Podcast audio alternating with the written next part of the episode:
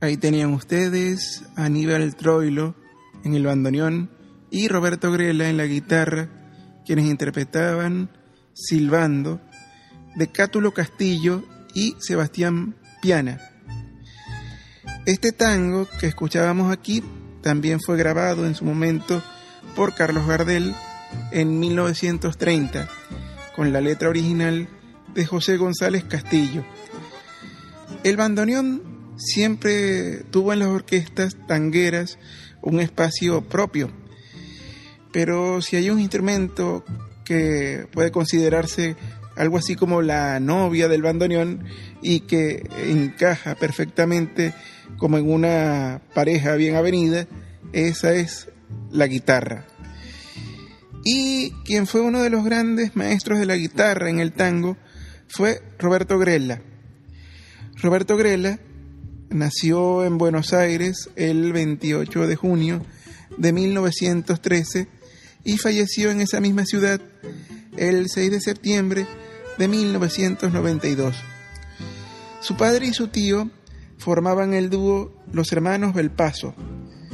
Grela aprendió a tocar la mandolina en las tertulias en casa de sus tíos, donde frecuentaba también el guitarrista español Manuel Parada, quien cuando Grela tenía siete años de edad lo convenció para que empezara a tocar la guitarra en vez de la mandolina, que era lo que a él le gustaba. A principios de los años 50 incursionó brevemente por el folclore argentino, Incluso tuvo su propia agrupación de jazz, que en esa época el jazz era muy popular eh, y pues rivalizaba en popularidad con el tango. Esta agrupación de jazz se llamaba los American Fire. También aprendió a tocar música brasileña, pero en 1953 su encuentro con el bandoneonista Aníbal Troilo lo trajo de nuevo al tango para acompañar a su bandoneón en el sainete El Patio de la Morocha del poeta y compositor argentino Cátulo Castillo. La unión de Aníbal Troilo dejó para la historia del tango al Grela más emotivo y al mejor Troilo en su perfil de bandoneonista. Pero es Grela el que conmueve al Troilo para que, para que dé lo mejor de sí. Evidentemente, la conjunción de Troilo y Grela fue única e irrepetible. irrepetible.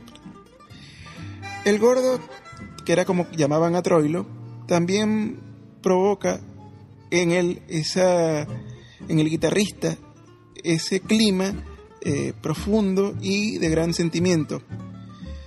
Este, esto es parte de un artículo eh, biográfico eh, que pueden encontrar, un artículo biográfico sobre Grela que pueden encontrar en la web www.lastfm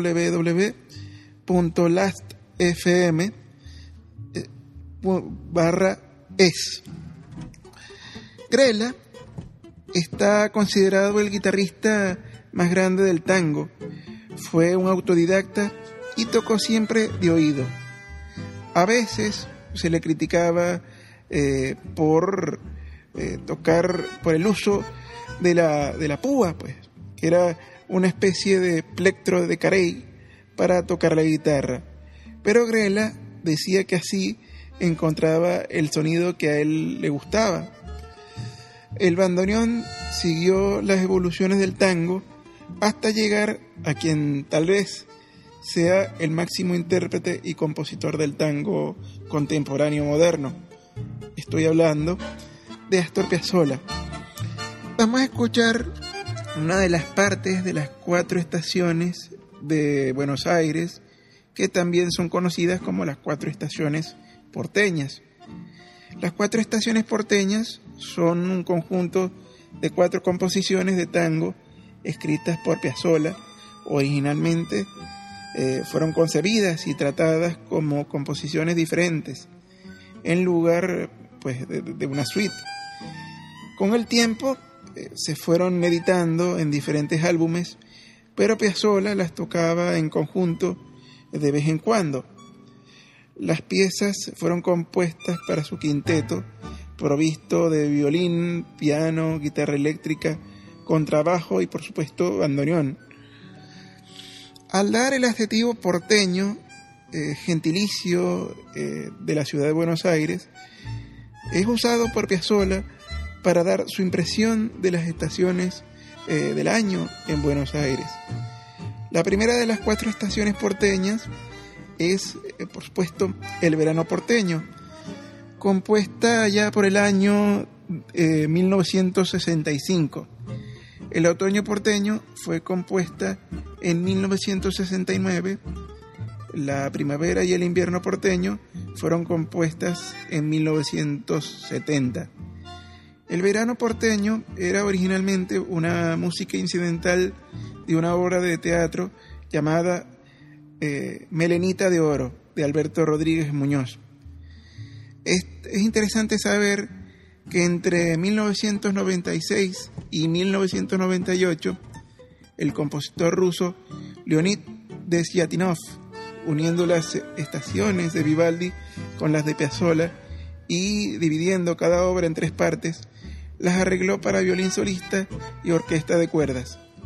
En cada pieza incluyó varias citas de la obra original de Vivaldi, pero debido a que las estaciones se invierten entre los hemisferios norte y sur, así por ejemplo en, verano, en el verano porteño, había añadido elementos del invierno de Vivaldi. Vamos a escuchar el verano porteño de Astor Piazzolla en la interpretación de Astor Piazzolla y su quinteto con Astor Piazzolla en el bandoneón, Cacho Tirado en la guitarra eléctrica, Quicho Díaz en el contrabajo, Antonio Agri en el violín y Osvaldo Mansi en el piano. Esta es una grabación del 19 de mayo de 1970.